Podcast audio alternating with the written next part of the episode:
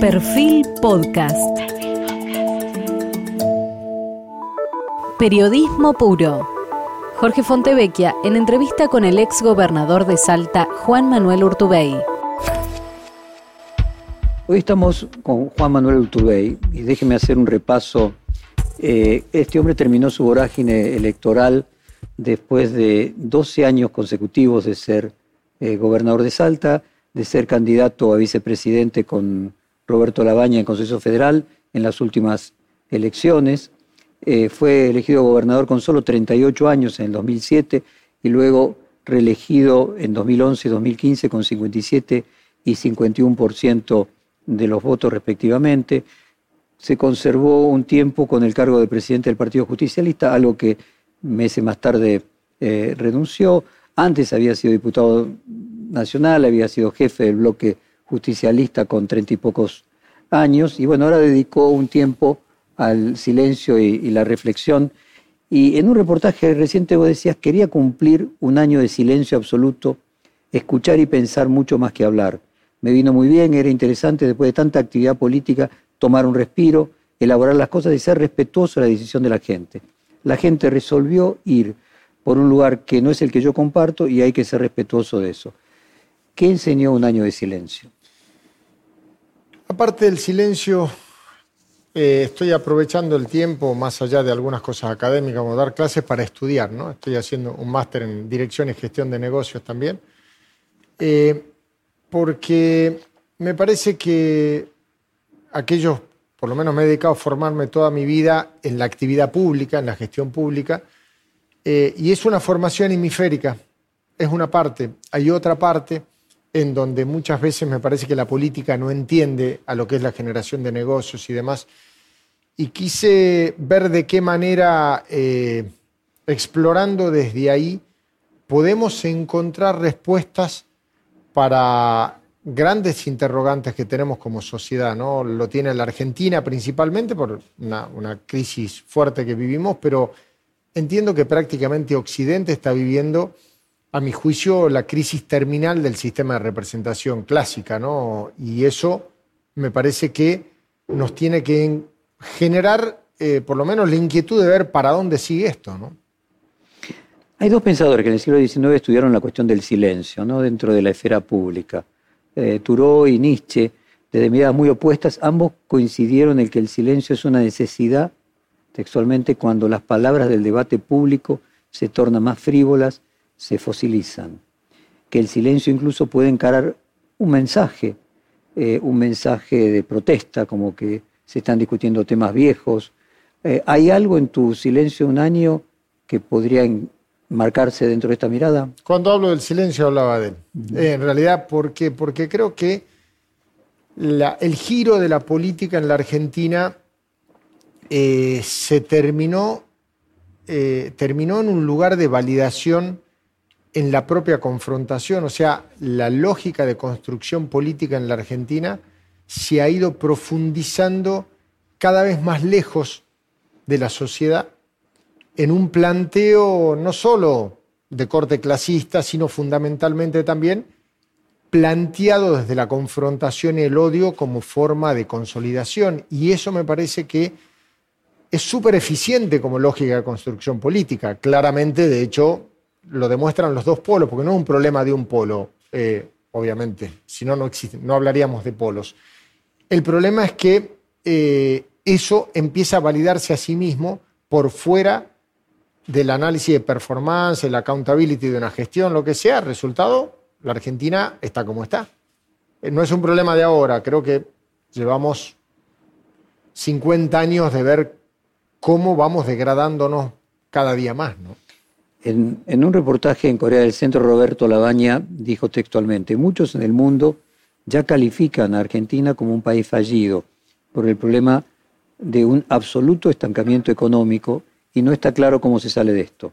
Si no se enfrentan algunas cuestiones estructurales, no se sale, creo yo, eh, dijo tu compañero de fórmula. ¿Cuál es tu propio diagnóstico del estancamiento argentino y cuál sería su salida? La Argentina no ofrece ni la seguridad que el orden institucional y las normas consolidan en una sociedad determinada, ni tampoco la rentabilidad de los lugares de institucionalidad emergente, por decirlo de alguna manera. No generamos ni eso ni lo otro. Resultado, la Argentina va a seguir viviendo este estancamiento hasta que nosotros no encontremos mecanismos, repito, o para afianzar la institucionalidad en un país en donde las personas se han convertido en muchísimo más importantes que las instituciones, es muy difícil consolidar niveles mínimos y básicos de seguridad, no solo para invertir, para vivir, para, para vivir en paz.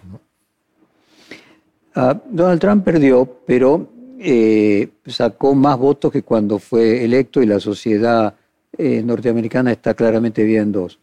Eh, Bolsonaro está perdiendo popularidad, pero todavía tiene una bastante, bastante aceptable popularidad. Vos hablabas de crisis de representación eh, de los partidos políticos tradicionales, recién mencionabas que las personas son más eh, importantes que las instituciones. ¿Crees que puede venir en la Argentina algo parecido a un Bolsonaro, un Trump? Nosotros estamos viviendo eso hace varias décadas, en donde la lógica de funcionamiento se ha tornado en casi antiinstitucional. O sea, eso la Argentina lo viene viviendo. Creo que lo disruptivo en la Argentina sería vivir en un país con instituciones sólidas. Pero responde a una lógica no solo de la mala performance nuestra. Eh, desde principios de la humanidad, literalmente, en donde en la época del hombre cazador y recolector, el más fuerte era el que mandaba, en la época tribal. Luego en la aldea, 60.000 años después, empezamos a vivir con el funcionamiento este, de los consejos de ancianos, eso devino en la monarquía, los procesos religiosos, toda, toda esa historia. Todo eso termina hace 300 años cuando la revolución industrial definitivamente plantea un modelo de producción de bienes y servicios diferente, en donde las masas producían la riqueza. Ya no era ni la agricultura con el uso de la tierra, ni el cazador y recolector. Todos nuestros modelos de organización política devinieron de la lógica de generación de bienes y servicios, técnicamente riqueza. La pregunta es, en este mundo en donde hoy la, la economía del conocimiento maneja prácticamente dos tercios del comercio global, eh, ¿cuál es la lógica para que nosotros sigamos con un sistema de representación clásico atado a la revolución industrial o la revolución francesa cuando se ha despegado del territorio y de, y de las masas la generación de riqueza. Entonces, ahí hay una tensión que vive todo Occidente, agravada en los países como los nuestros, donde aparte nos sale todo mal. Entonces, eso te agrava mucho más la situación. Resultado, vivimos en una nueva fase que a mi juicio requiere una validación diferente. Primero, la generación de riqueza, decimos, se despegó del territorio. La sociedad empezó a demandar al sector más territorial, más abajo, las respuestas. Eso obliga a un federalismo vibrante, un federalismo realmente eficiente. Y por otro lado, hay un déficit que tenemos como organización. Naciones Unidas deviene una organización que lo que busca es parar la carrera armamentística, toda la beligerancia y demás. Hoy, me parece que a nivel global, si nosotros no empezamos a pensar en algo más eficiente que la OMS o que la Organización Mundial de Comercio, si no empezamos a generar una especie de consejo supranacional de coordinación global, eh, la cosa pasa por otro lado. Entonces, ¿qué digo? El concepto de Estado-nación, así como nosotros lo entendimos en los últimos tres siglos, se resquebraja frente a la demanda de organización global y a la demanda territorial.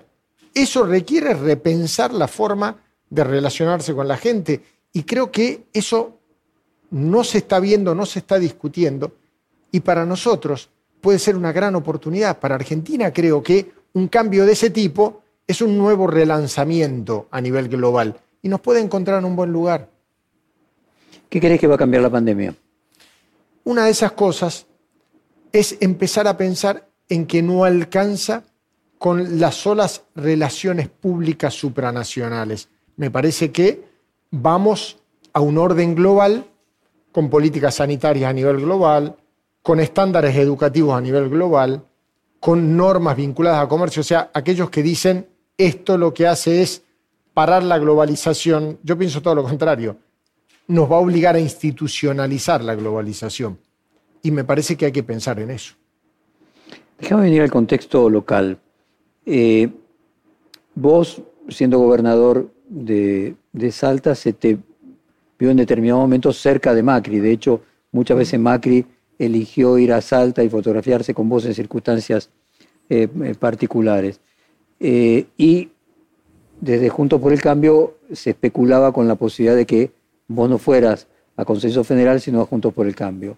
Hoy, el pasado un año de las elecciones, ¿existe posibilidad de que vos termines en Juntos por el Cambio? Ninguna. Ninguna, Ninguna porque para mí son parte del problema. O sea, el Frente de Todos y Juntos por el Cambio, desde mi opinión, son parte del problema. La lógica de funcionamiento eh, lo fortalece de una manera simbiótica a ambos. O sea, eh, en la lógica de construcción y de organización son lo mismo. Está bien, con una posición, entre comillas, ideológica diferente, pero son parte de esa Argentina que a mi juicio está ralentizando, por no decir deteniendo definitivamente la posibilidad de progreso. Es un tema generacional. Eh, digo, vos naciste en el 69, Massa en el 72, Larreta en el 65, es un poco más grande, Vidal en el 73, Máximo Kirchner en el 77, Kisilov en el 71. O sea, ¿vos crees que lo que se está es llegando al fin de un eh, ciclo de representación o también una cuestión generacional es el solo paso del tiempo, porque en definitiva, eh, mucho más allá del mito de la eterna juventud, eh, somos una, una camada de dirigentes que promedia los 50 años, ya no somos chicos. O sea, eh, el famoso cuento del futuro eterno, no, ya no lo es tanto, en un mundo que requiere una dinámica este, que nos saque de una democracia envejecida. Esa democracia envejecida en alguna medida lo que requiere es oxígeno que no viene desde una mirada solo generacional. Ayuda, sí, ayuda muchísimo. Pero decir que son los viejos jóvenes.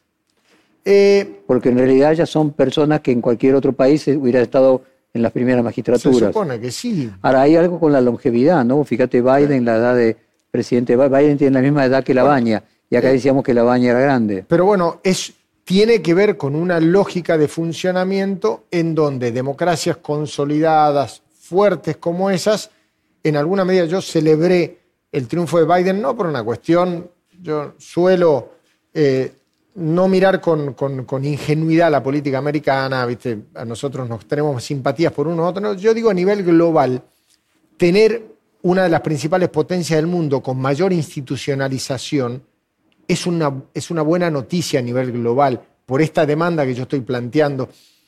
Y por eso, hombres con experiencia, con probada gestión pública, creo que son una buena, eh, eh, son una buena, un buen aporte. De hecho, tan pienso eso que acompañé a la baña el año pasado, digamos.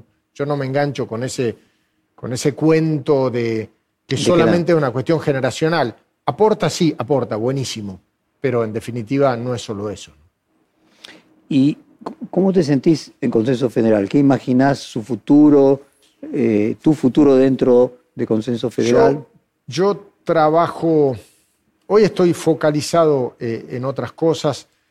Me puse a trabajar muy fuerte en una incubadora de talento con la gente del CRUP, el Consejo de Rectores de Universidades Privadas, empresas, sindicatos, eh, como poniendo mucho más foco en cómo hacemos para juntar ciencia y técnica con trabajo y producción, un tema que que lamentablemente es el freno para las oportunidades de los jóvenes, todo eso. El tema es, yo quiero que la política discuta esas cosas, yo quiero que la política argentina también discuta la organización global, en dónde nos paramos a nivel regional, y creo que esto excede a las personas. Por eso, eh, cómo se llame el nombre, es el, el branding, digamos, de nuestro espacio, no importa, lo que estoy pensando es cómo nosotros podemos aportar a la Argentina, desde los lugares que cada uno esté, una mirada que nos saque de esa lógica de confrontación. Eh, no tengo ninguna vocación de pelear cargos eh, electivos, esa cosa. Lo que quiero es colaborar para sacarnos de este hiperpersonalismo antiinstitucional que creo que nos está enfermando. Si es consenso federal, si es una nueva agrupación de gente que piense una Argentina desde otra lógica que no sea el odio o el clasismo como lógica de construcción, genial. ¿Cómo imaginas el, el escenario electoral de octubre próximo?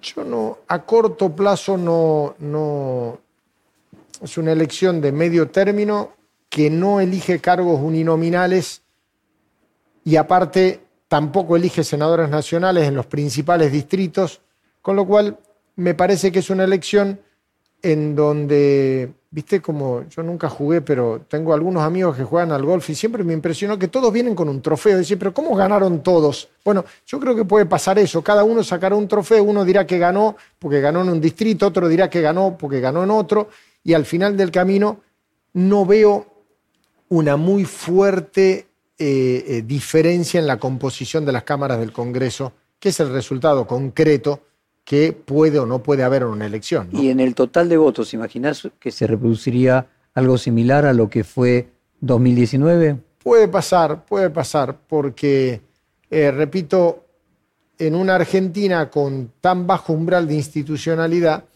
eh, va a depender de las caras de los candidatos y cómo funcione el marketing preelectoral. Eh, pero repito, no veo una consecuencia práctica contundente en términos de que ahí cambie la Argentina, por decirlo de alguna manera. No, no, no está dado el marco, me parece, para eso por ahora. Bueno, analicemos eh, desde cada uno de estos dos polos, ¿no? Por un lado, el polo panperonista y después el de, Juntos por el Cambio. El polo panperonista, en esa que terminó siendo consenso federal, vos estuviste primero cerca de Massa, eh, estuviste también primero cerca de Schiaretti, y luego finalmente cada uno optó de ellos por un camino distinto. Massa integra formalmente la coalición de gobierno, Schiaretti se mantiene como neutral. ¿Cuál es tu evaluación un año después del camino que hicieron aquellas otras personas que estaban eh, más en el centro y alejados de los, que más el odio de los polos? Hay, eh, hay un problema de oferta y también de demanda. Claramente nosotros hemos fallado en la generación de esa oferta, sin lugar a dudas, las cosas no se hicieron bien. Cuando empezamos a construir ese espacio, eh, y yo pienso y sigo pensando lo mismo, eh, en realidad lo que se buscó es ir construyendo de manera gradual un espacio, no quiero decir de reflexión, pero sí por lo menos que pueda eh, atemperar un poquito las pasiones, que pueda trabajar con una lógica de fiel de la balanza en esa locura de la, este, de la grieta incipiente y demás. ¿Qué nos pasó después? La tentación propia del entusiasmo preelectoral de decir, bueno, agrandemos esto para tratar de ganar aún perdiendo identidad. Resultado, eso sale mal, porque cuando vos, por este, eh, pretender algo que suma y termina restando. Exactamente. ¿Y a quién te referís concretamente? Creo que eso es lo que nos pasó en términos de pretender, eh, el que abarca mucho, el poco aprieta, se dice habitualmente. Y creo que eso nos pasó. En alguna medida había algunos que planteamos la necesidad de una construcción a mediano y largo plazo, que es lo que seguimos haciendo, y otros que buscaron posiciones de poder. Es súper legítimo, pero cada uno, el que consiguió una posición de poder mejor en otro lugar, la usó, es legítimo totalmente, es buenísimo en términos de construcción a corto plazo, pero a largo plazo eso te lastima. O sea, concretamente te referís a Sergio Massa, de que él tomó una decisión más de presente. o Miguel o lo que sea, pensaron en que podían aportar de esa manera. Miguel Ángel Pichetto, te Correcto. Pero en definitiva, repito, es una cuestión de eh, de escala temporal de la mirada. Pensaron que era importante para ese momento eso y yo lo debo respetar, digamos, que es diferente a lo que yo pienso, pero en definitiva, ¿desde cuándo mi verdad es la, que debo imponer? Siguiendo con el análisis primero del pan peronismo. Miguel se pasó a Juntos por el Cambio. Eh, Sergio Massa se integró a la coalición gobernante. Eh, en su momento, Alberto Fernández hablaba de gobernar con los gobernadores. Eh, ¿Hay una diferencia del peronismo del interior, de los gobernadores, eh, al kirchnerismo? Mira, yo creo que el kirchnerismo no es la representación de lo que por lo menos en mi concepción, no solo intelectual, sino fundamentalmente en términos de hechos en la Argentina fue, es o debe ser el peronismo. El peronismo nunca fue un movimiento clasista. El peronismo planteó la movilidad social ascendente como una lógica de funcionamiento y de organización de la sociedad eh, con categorías diferentes. Eh, me parece que el kirchnerismo trabaja con una lógica distinta, por lo menos es mi mirada. Mira, en distintos reportajes como este, Pichetto, de quien vos recién mencionás, él planteaba que tenía expectativas de que la cámpora y de que el kirchnerismo eh, se, institucionalizaran, se convirtieran en algo así como una socialdemocracia. Eh, un intendente del conurbano, con una, el de La Matanza, con una población bien mayor que, bueno, tercera provincia podríamos decir, Espinosa planteaba de un peronismo institucional y consensualista. Y continuamente se habla en el peronismo de los últimos años, primero Cafiero, con una renovación, luego el propio Massa, eh, el ejemplo en Inglaterra del laborismo con el New Labour, el peronismo, ¿vos lo imaginás en un futuro institucionalizándose en algo parecido a estas distintas formas de expresar lo mismo? Es la deuda que creo que tenemos los peronistas con la Argentina. Eh, me parece que el bajo umbral de institucionalidad del peronismo eh, termina contaminando invariablemente, al ser un gran jugador en la política argentina, al modelo institucional argentino. Eh, y yo, digamos, nosotros solemos hablar mucho con nombres propios y me, parece que nuestro problema es eh, el bajo umbral de institucionalidad. Y para mí el problema en la Argentina es más sistémico que de los hombres o mujeres que trabajan en la política. Eh, por eso yo creo que nosotros debemos animarnos a ir a reformas estructurales en la forma de ejercicio del poder, en la fórmula de acceso al poder.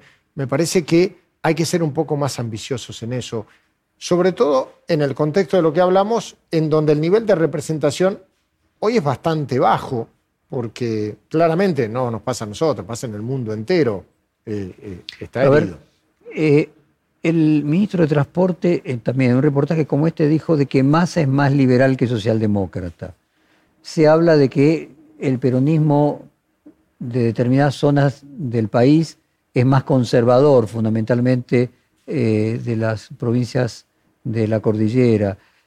Y al mismo tiempo la cámpora aparece como una versión más radical de izquierda del, peronismo. ¿Puede convivir eh, con manteniendo su identidad esas diferencias? Eh, complica, digo, el bajo nivel de institucionalidad, porque si todo eso fuese institucionalizado, la Argentina podría tener mayores niveles de previsibilidad y no lo tenemos.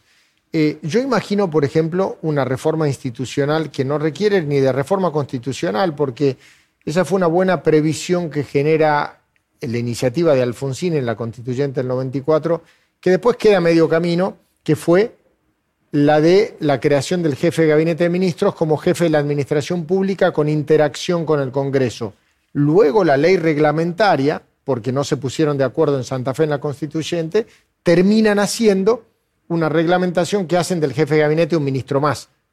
Pero si nosotros habilitásemos la designación con acuerdo del Congreso, el manejo de la administración pública con mayor autonomía por el jefe de gabinete, con niveles de consenso en el Congreso, me parece que subimos al barco del Poder Ejecutivo a una mayoría agravada del Congreso que permitiría mayores niveles de solidez en términos de representación de los gobiernos que son muy débiles, más allá de que tengan mucho poder los funcionarios. ¿no?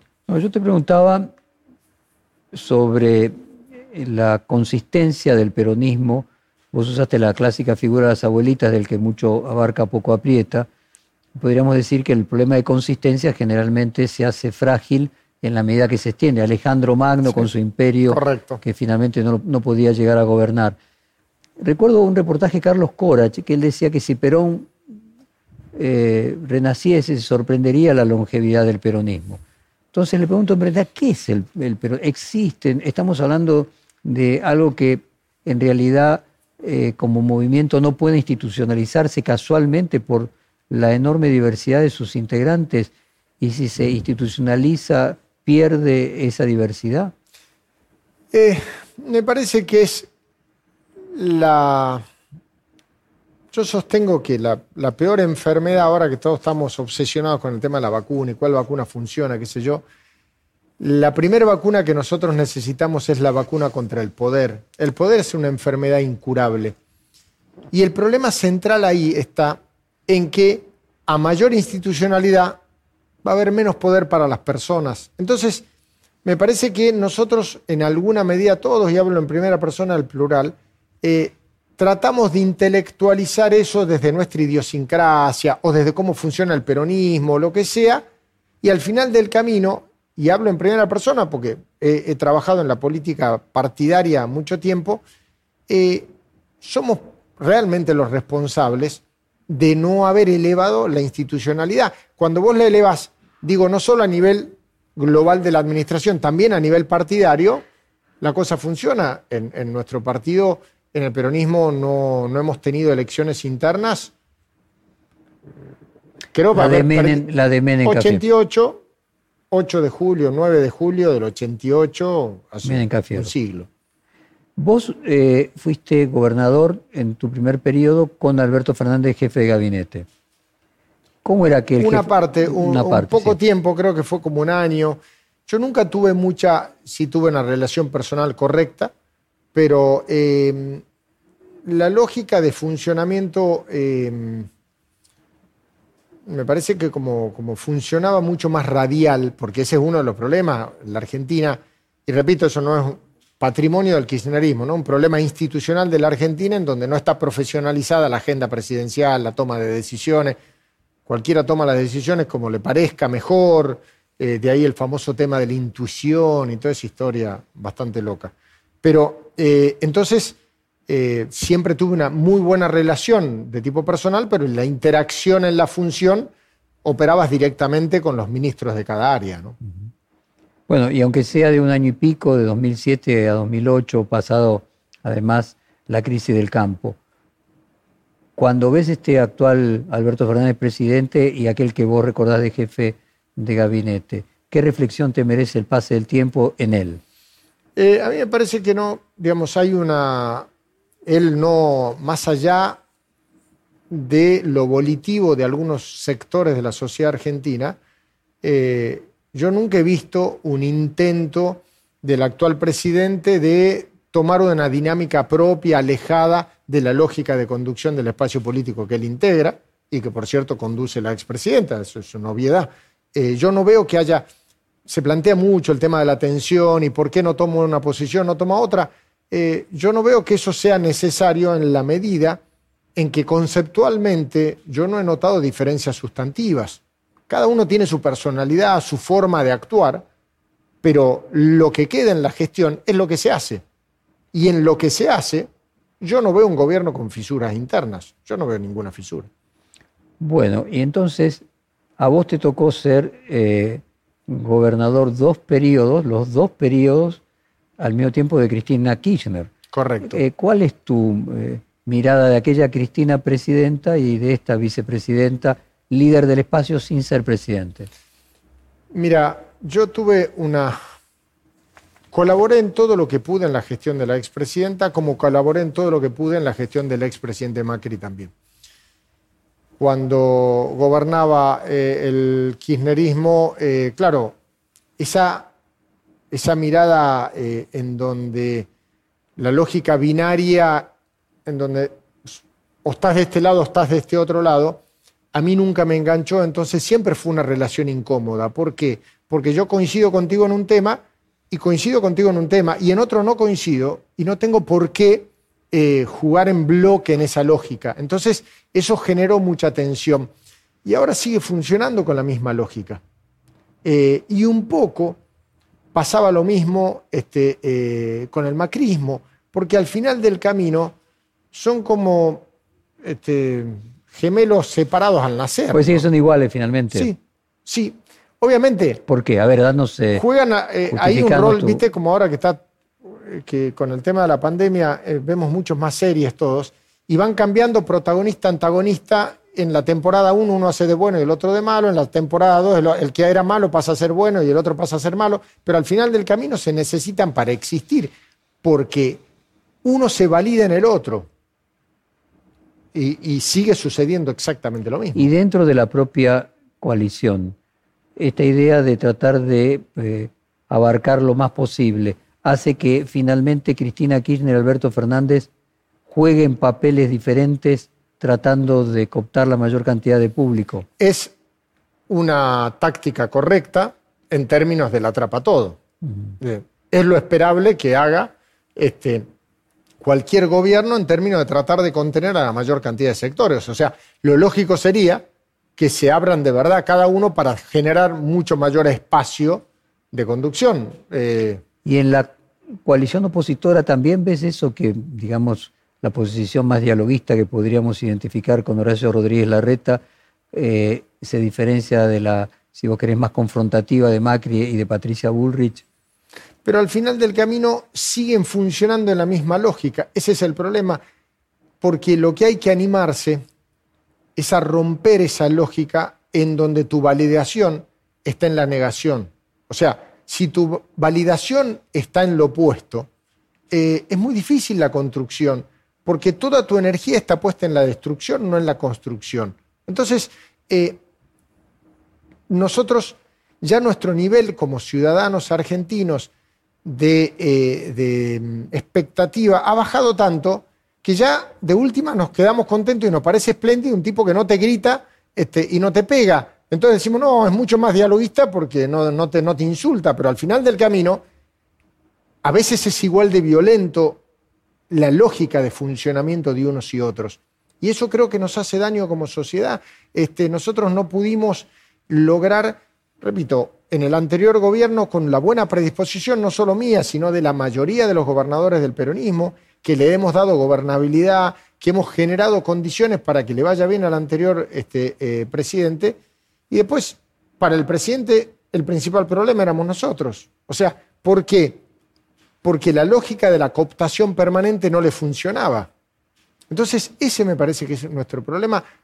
Retrotraigo de ideas, de pocas ideas, pero fijas, al bajo umbral de institucionalidad que, tienen, que tenemos todos los argentinos. Sigamos entonces ahora con la coalición opositora. Macri es un lastre para Juntos por el Cambio o es un activo? En la lógica en la cual funcionan ellos es un activo porque como se juega acción-reacción, valida eh, para uno y para otro, tanto acción como reacción, de acuerdo a quién sea el originante, y al final del camino eh, son funcionales unos y otros porque ambos han perdido la vocación de construir desde la diversidad. Ambos espacios y ambos líderes, por decirlo de alguna manera, han perdido la vocación de tratar de conducir a todos los argentinos y se sienten mucho más cómodos en hacer que su facción sea lo más grande posible, bueno, en todo lo que se pueda. Vos decís que en lugar de que cada partido, cada coalición, gobernante y opositora, produzca una síntesis, eh, también reproducen lo que podría llamarse la grieta o la polarización dentro de su propia coalición para ni siquiera tener que producir una síntesis inicial. Y eso se repite a la enésima potencia en cada uno de los espacios. O sea, hablábamos, y asumo como peronista, en la parte que a mí me tocó, porque obviamente eh, nací a la política con la recuperación de la democracia, si bien era muy chico, toda la parte de antes la conozco por historia nada más, pero todo eso que hablábamos de ese bajo umbral de institucionalidad y esa convivencia, entre comillas, de, hasta de pensamientos este, eh, bastante distantes en el peronismo, paradójicamente las fuerzas que aparecen en la política para tratar de eh, mejorar la institucionalidad argentina terminan imitando esa lógica de roles. Y al final del camino pero lo que sí que en realidad es un juego. Sí. ¿Qué es lo que pasa? ¿Por qué juego? Y no lo digo en, en el sentido peyorativo, digo, son roles. Nosotros discutimos el hacer, discutimos el tener, el poseer, pero no discutimos el ser. ¿Por qué? Porque no nos animamos a ir hasta ahí. Es mucho más cómodo quedarnos en discutir roles, quedarnos en discutir pertenencias. Pero ¿por qué no discutimos la esencia? Y eso me parece que un poco en la Argentina está atado a esa, eh, esa mirada como superficial de que al final terminamos discutiendo los roles, o sea, los personajes que juegan a la política, pero, pero en la esencia como organización social y política, eh, ¿hace cuánto que no discutimos en la Argentina seriamente cuál es nuestro aporte a nivel regional? ¿Cómo nosotros vamos a plantear en América Latina y particularmente, ya sea con Europa, con Estados Unidos o con el este asiático, nuestro nivel de relacionamiento? Hace mucho que no hacemos eso. Y creo que la Argentina está perdiendo cada vez más este, eh, eh, autonomía, por decirlo de alguna manera, en toma de decisiones y nos lleva la corriente. Eh, lo más emblemático ha sido así, cuando hace un tiempo se anuncia que la Argentina se corre de las negociaciones entre Mercosur y la Unión Europea, aún después aceptando lo que se resuelva. Pero ¿cómo? Yo voy a aceptar lo que se resuelve y no me siento a discutir. Ahora, me parece que vos estás yendo a algo más sistémico, que decís que finalmente las dos coaliciones se estructuran sobre una metodología similar y que esa metodología similar es la que al mismo tiempo se expande al resto de la sociedad en su conjunto. O sea que finalmente hacemos de una polarización ficticia, porque finalmente lo que vos decís es que es un juego de roles, de que son parecidos, de que son lo mismo. O sea, vos lo que estás planteando es en realidad a ver si interpreto bien, que el fracaso, eh, la falta de desarrollo que la Argentina viene padeciendo es resultado de un falso ser, porque es un juego. Porque no somos. Y creo que hemos dejado de ser hace un buen tiempo. Me parece... Pero, pero, no solo que no somos el ser nacional, vos decís que nadie es nada, que ni la oposición ni el oficialismo es en serio nada. Pero todo el mundo juega a extremar esas posiciones que es un acting. Mira, ese es nuestro problema que se ha venido profundizando como herida no cerrada eh, desde... no quiero poner un número para, ¿viste? Porque nosotros tenemos la obsesión de decir, a ver, ¿de quién es la culpa? El 80% de nuestro tiempo lo invertimos en desligarnos de la responsabilidad y en encontrar la culpa, siempre en otro, por cierto. Entonces, pero vos sentate a ver la evolución del PIB per cápita de Argentina con los países desarrollados con quienes nos comparábamos hasta entrada a la década del 70. En los últimos 50 años, los argentinos, en definitiva, perdimos el rumbo en términos, este, no solo a dónde queremos ir.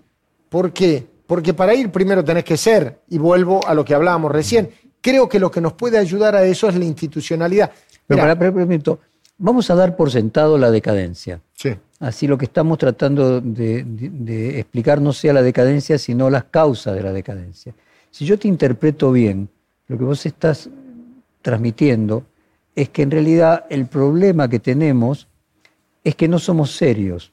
Correcto. Que no actuamos, eh, que cada político actúa un papel que ni siquiera se lo cree. Yo recuerdo una vez en Italia, en el diario la República de Italia, una periodista importante me dijo, un italiano es un doble actor, actúa y además actúa de prima donna y sabe que ninguna de las dos cosas son ciertas. Vos lo que estás, a ver, yo te interpreto, en el fondo decir, es que ni Cristina es tan eh, radical, ni Alberto Fernández es tan eh, conciliador, ni Macri es tan de derecha, eh, ni Rodríguez Larreta es tan liberal, que finalmente, como se supone desde fuera de la política, los políticos actúan el papel que en ese momento les resulta el más adecuado. Digamos, por ejemplo, tomemos, hablamos, trato de no hablar de nombres propios, pero recién lo nombrabas, por ejemplo.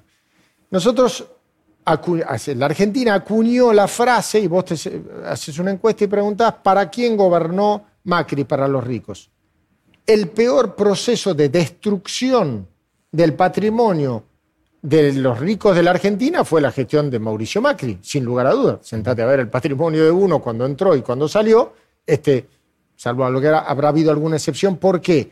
Porque cuando vos estrellás el país, por una cuestión obvia, pierde más el que tiene más, el que tiene menos pierde lo que tenía, en términos relativos es muchísimo, pero en términos absolutos se ve lo que pasó en la Argentina.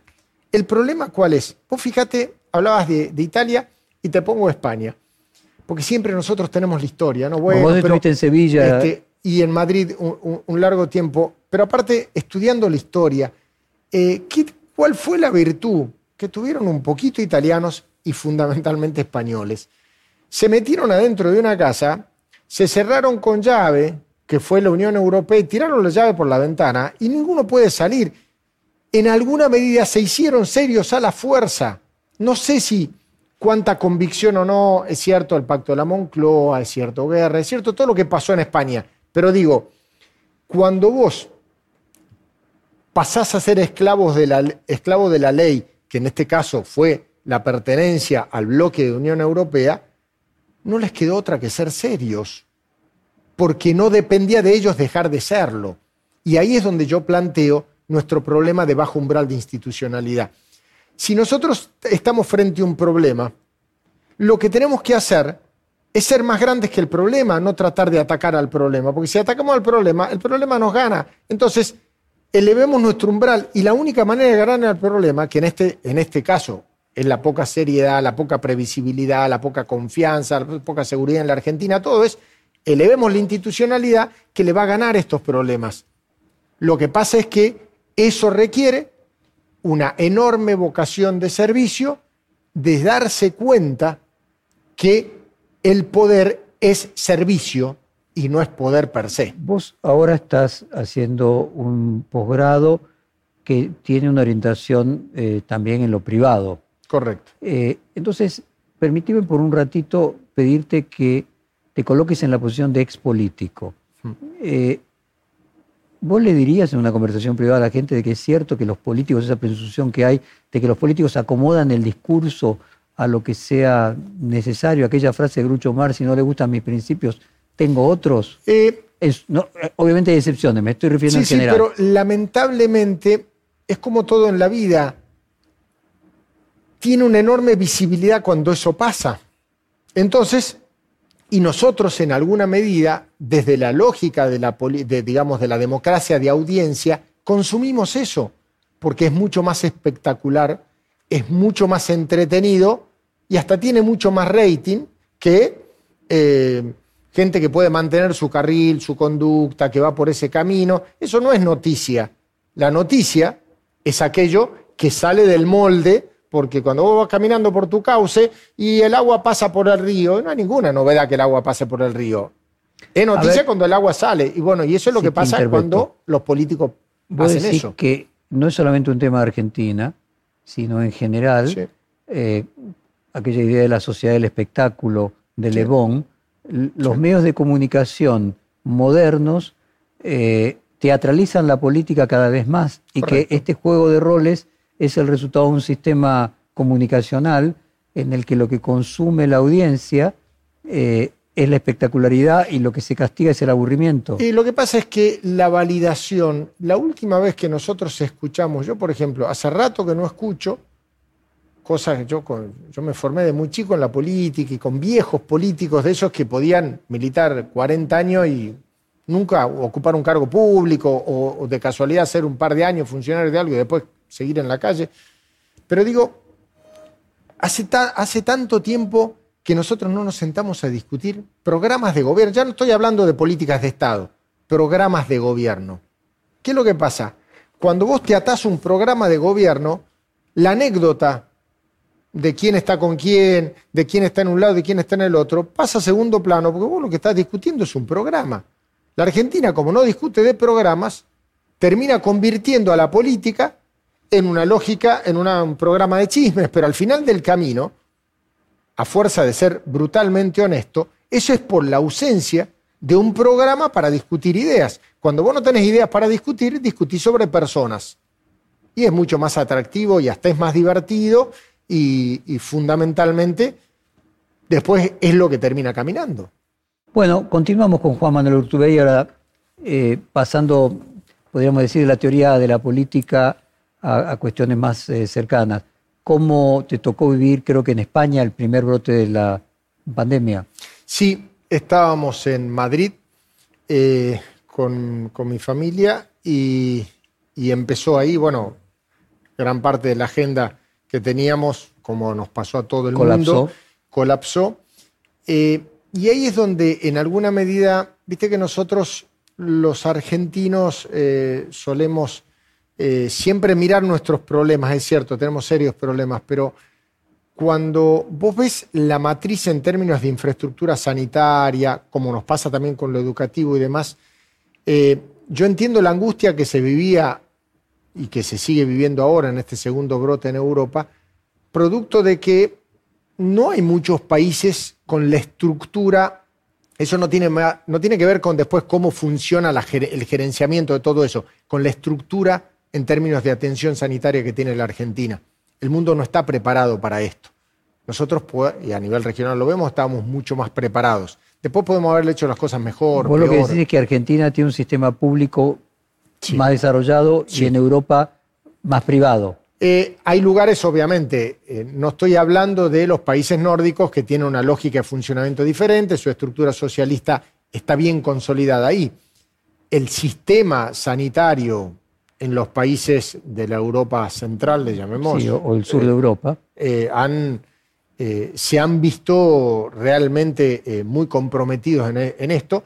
Y es producto, no es producto de una gestión o de otro, es producto de una mirada conceptual que no le brindó tanta importancia a eso durante décadas. ¿no? Si vos tuvieras que comparar cómo reaccionó la población ahora en España, en Buenos Aires y en Salta frente a la pandemia, ¿cómo lo, cómo lo resumirías? Mira, yo tengo un problema conceptual con, cómo nosotros tratamos todo eso, que es, en la Argentina tendemos con mayor pasión a prohibir que a educar para la libertad. Yo soy un obsesivo de la libertad.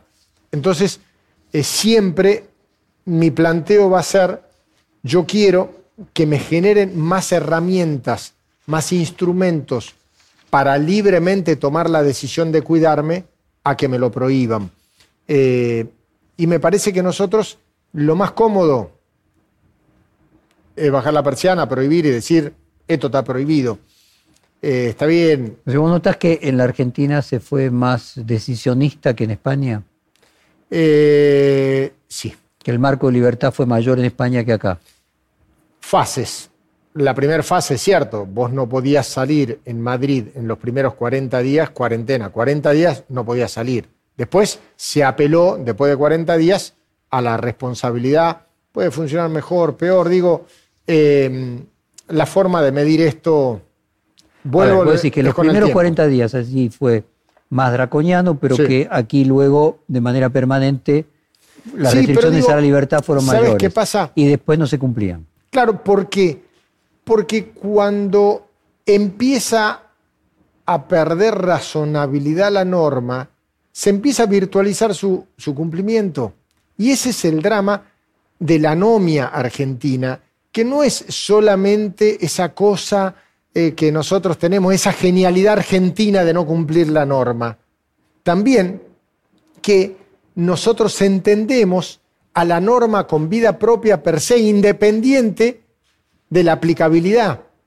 Y lo, viví siendo legislador durante muchos años, ¿viste? Nosotros... ¿Y qué diferencia encontrás entre la sociedad salteña y la porteña? Más que salteño y porteño... Concretamente al tema de la pandemia. Eh, me parece que tiene mucho que ver con el tema de la lógica de la gran ciudad, que es todo mucho más este, eh, eh, despersonalizado que en la lógica de la responsabilidad a, urbanizaciones o a localidades más pequeñas hay, se nota mayor nivel de responsabilidad individual. Frente a la masificación, todos sabemos que se, en alguna medida se virtualiza el nivel de responsabilidad individual. Bueno, está estudiado en la sociología y me parece que eso nos ha pasado. Eh, ¿Qué fue Jorge Brito para Salta? Yo primero debo decir que no soy objetivo porque tenía un enorme afecto personal por él.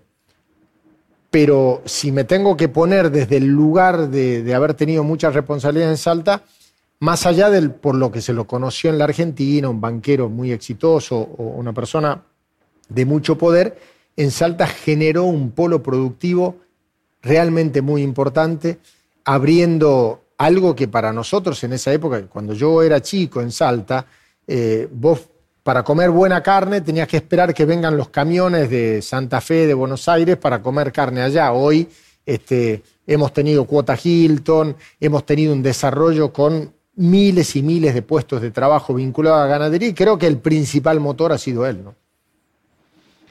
Eh, el río Juramento, eh, te escuché decir alguna vez que él decía que quería que sus cenizas fueran eh, sobre el río Juramento. ¿Qué te hizo reflexionar de que justo allí tuvo su accidente? Él amaba ese lugar y al final del camino duele mucho desde lo humano y por mi relación con, con Marcela, su mujer, y los hijos, duele mucho su partida pero en términos de la esencia, reconforta que un hombre se haya ido de este mundo en el lugar que amaba y haciendo lo que amaba, contando las vaquitas, viendo cómo trabajaba el frigorífico, cómo podía eh, crecer en la producción de carne. Eh, es una bendición al final del camino.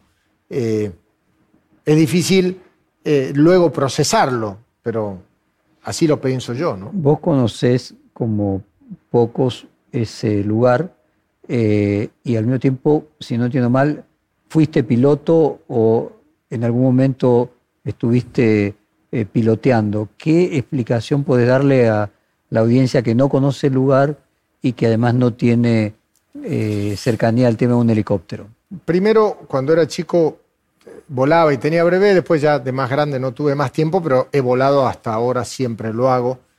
Eh, ¿qué es lo que tienen las zonas de montaña? En las zonas de montaña eh, vos tenés un juego muy delicado entre eh, la sustentabilidad producto de las corrientes ascendentes de los cerros y las nubes también. Entonces, y particularmente hablando sobre, sobre ese lugar del accidente, siempre es como muy finito el lugar. A ver si lo ponemos en términos paralelos. Vos decís que eh, las nubes están bajas y los cerros están altos. Correcto, entonces, siempre hay, para pasar. exactamente, es como, es como un espacio reducido.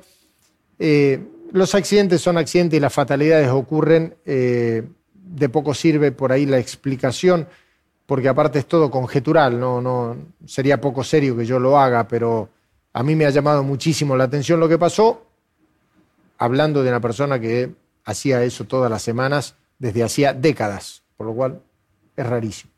Vos decís que hacía ese viaje por ese mismo lugar. pero hace décadas, un par de veces por semana, con lo cual, viste, cuando vos decís, está bien, es cierto, a, mucha gente le ha pasado tener un accidente haciendo la misma ruta de su casa al trabajo, este, por ahí con menos este, eh, visibilidad que en un helicóptero, pero al final del camino, por eso es como que a uno le, le llama la atención. Vos ya dijiste que tu vida política en Salta es pasado. Yo me crié escuchando las demandas de el trasvasamiento generacional, decíamos los peronistas, que no es más que la renovación generacional, las críticas a los políticos que se atornillan a los cargos. Eh, yo estuve 12 años de gobernador, que es muchísimo tiempo.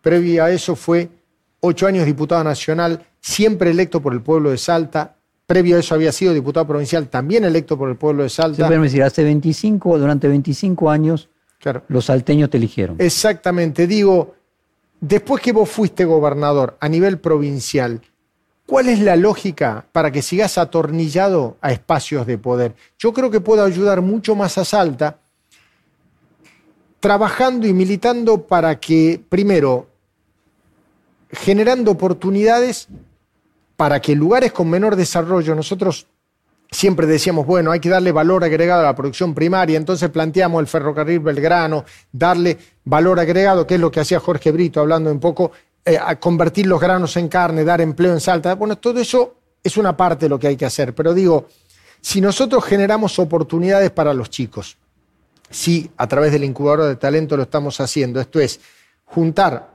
oferta con demanda eh, insatisfecha, darle oportunidades para estudiar, para innovación tecnológica, científica, yo doy mucho más herramientas que atornillado discutiendo posiciones de poder. Por eso inclusive hasta renuncié a la presidencia del Partido Justicialista, porque si yo lo que quiero es que aparezcan nuevos dirigentes con potencia, con fuerza, yo tengo que ayudar cuando me pidan, y de hecho cada vez que el gobernador tenemos la oportunidad de hablar, le doy mi opinión de las cosas, este, eh, en la medida en que pueda, o dirigentes, o intendentes, o lo que sea, ayudar y dar consejos, para eso tengo que estar, pero eh, me parece que hay que dejarle la oportunidad a gente nueva, ¿no?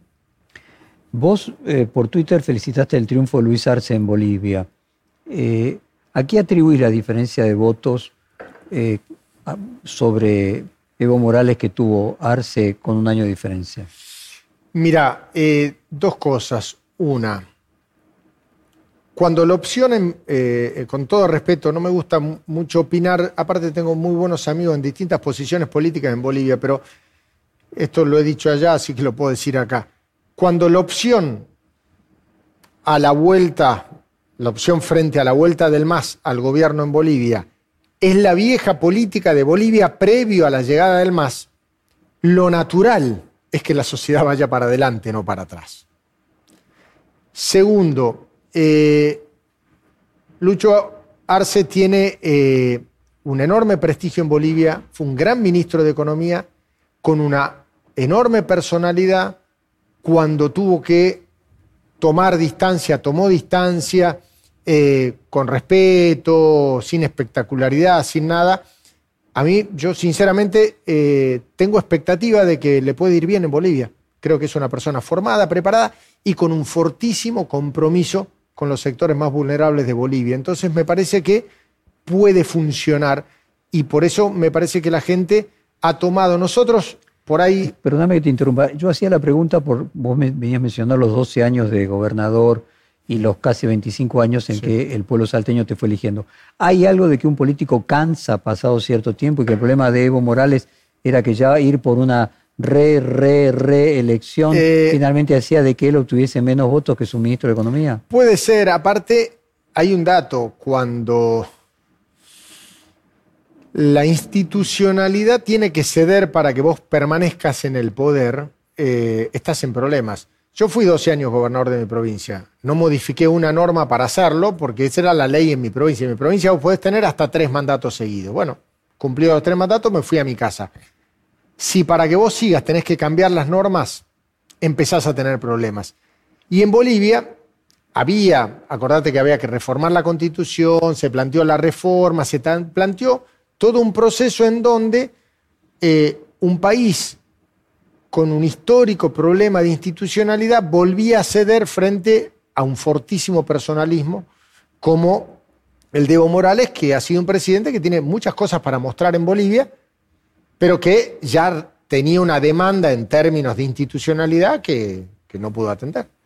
Y por último, ¿se puede unir esto a lo que veníamos hablando respecto de que la política es un juego de roles, o se ha transformado eh, en un juego de roles, en aquello de que el peor pecado de la sociedad del espectáculo es el aburrimiento y que entonces la repetición de las mismas personas termina cansando, que eso fue lo que hizo que Macri pudiera ser presidente después de 12 años del kirchnerismo?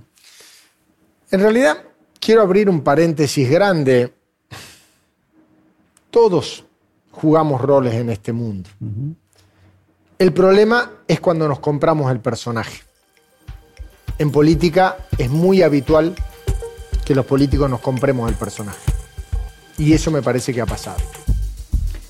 Muchas gracias, Juan Manuel. A vos. Perfil Podcast.